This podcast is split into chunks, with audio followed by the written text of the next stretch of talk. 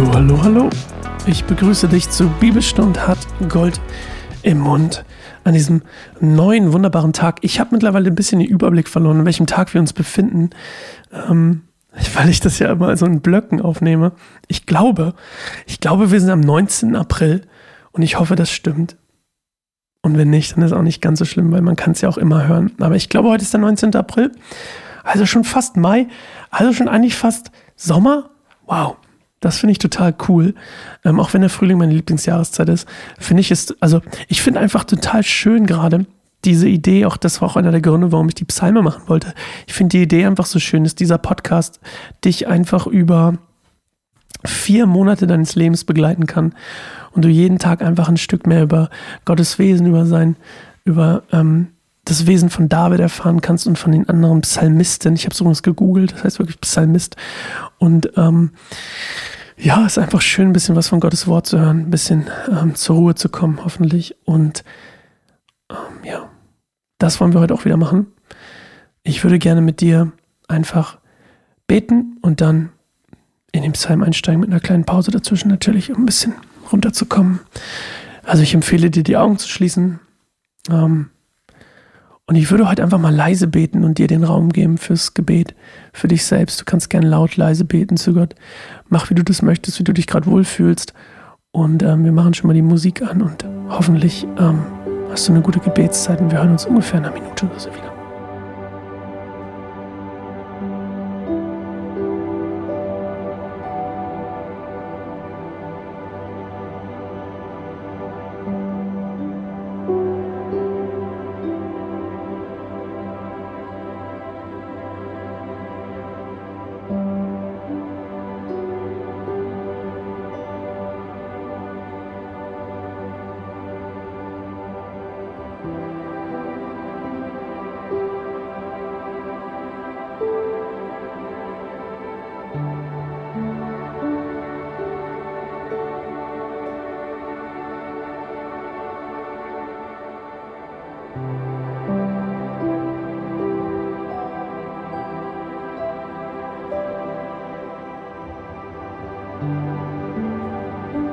Psalm 18. Ein Psalm Davids des Diener Gottes. Er sang dem Herrn dieses Lied an dem Tag, an dem der Herr ihn vor seinen Feinden und vor Saul rettete. Ich liebe dich, Herr, durch dich bin ich stark. Der Herr ist mein Fels, meine Burg und mein Retter. Mein Gott ist meine Zuflucht, bei dem ich Schutz suche. Er ist mein Schild die Stärke meines Heils und meine Festung. Herr, wenn ich dich lobe und anrufe, dann werde ich vor meinen Feinden gerettet. Die Ketten des Todes umschlangen mich, die Fluten der Zerstörung gingen über mich hinweg. Das Totenreich öffnete sich vor mir, der Tod selbst starrte mir ins Gesicht. Doch in meiner Not betete ich zum Herrn und schrie zu meinem Gott um Hilfe. Da erhörte er mich in seinem Heiligtum, mein Schrei drang durch bis an sein Ohr. Da erbebte die Erde und wankte vor seinem Zorn, die Fundamente der Berge bewegten sich und wurden erschüttert. Rauch drang aus seiner Nase und Flammen aus seinem Mund und glühende Kohlen wurden herausgeworfen. Er tat den Himmel auf und kam herab, dabei war es dunkel unter seinen Füßen. Auf einem mächtigen Engel flog er herbei. Es schwebte herab auf den Flügeln des Windes. Er hüllte sich in Dunkelheit und verbarg sein Kommen in schwarzen Wolken. Der Glanz seiner Gegenwart durchbrach die Wolken und es regnete Hagel und glühende Kohlen. Der Herr donnerte im Himmel. Der Höchste ließ seine gewaltige Stimme erschallen. Er schoss Pfeile ab und zerstreute seine Feinde. Er sandte viele Blitze, so dass sie den Mut verloren. Auf deinen Befehl, Herr, auf einen Hauch deines Mundes hin wurde der Meeresgrund sichtbar und die Fundamente der Erde freigelegt. Er streckte seine Hand aus vom Himmel und rettete mich. Er zog mich aus tiefem Wasser herauf. Er befreite mich von meinen mächtigen Feinden, von denen, die mich hassten und zu stark für mich waren. Sie fielen über mich her als ich am schwächsten war. Doch der Herr gab mir Halt. Er brachte mich an einen sicheren Ort und rettete mich, weil er Freude an mir hatte. Der Herr wird mich belohnen, weil ich aufrichtig bin und mir den Lohn dafür geben, dass ich unschuldig bin. Denn ich bin die Wege des Herrn gegangen und habe mich nicht von meinem Gott abgewandt, um dem Bösen nachzulaufen. Alle seine Rechte habe ich ständig vor Augen. Nie bin ich von seinen Geboten abgewichen. Ich bin ohne Schuld vor Gott, denn ich habe mich von der Sünde ferngehalten. Der Herr hat mich belohnt, weil ich Recht tue und weil ich mich vorbildlich verhielt. Den Treuen erweist du dich als treu, den Aufrichtigen begegnest du mit Aufrichtigkeit. Den Reinen erweist du dich als rein, doch den Falschen überführst du. Denn du rettest den Elenden, aber die Stolzen erniedrigst du. Herr, du hast Licht in mein Leben gebracht. Du, mein Gott, hast meine Finsternis erhellt. Mit dir kann ich ganze Armeen zerschlagen, mit dir überwinde ich jede Mauer. Gottes Wege sind vollkommen. Alle Worte des Herrn sind wahr. Allen, die sich zu ihm flüchten, bietet er Schutz. Wer ist Gott außer dem Herrn? Wer ist ein Fels außer Gott? Gott gibt mir Kraft und macht den Weg sicher. Er macht meine Schritte leichtfüßig wie die eines Hirsches und stellt mich hin auf meine Höhen. Er bereitet mich auf den Kampf vor und macht mich stark, sodass ich einen bronzenen Bogen spannen kann. Du gibst mir rettenden Schutz. Deine Hand hält mich und durch deine Gnade hast du mich stark gemacht. Du ebnest den Weg für meine Füße, damit ich nicht stürze. Ich habe meine Feinde verfolgt und eingeholt. Ich gab nicht auf, bis sie besiegt waren. Ich schlug sie, sodass sie nicht mehr aufstehen konnten und mir zu Füßen lagen. Du hast mir Kraft für den Kampf gegeben und mir meine Feinde unterworfen.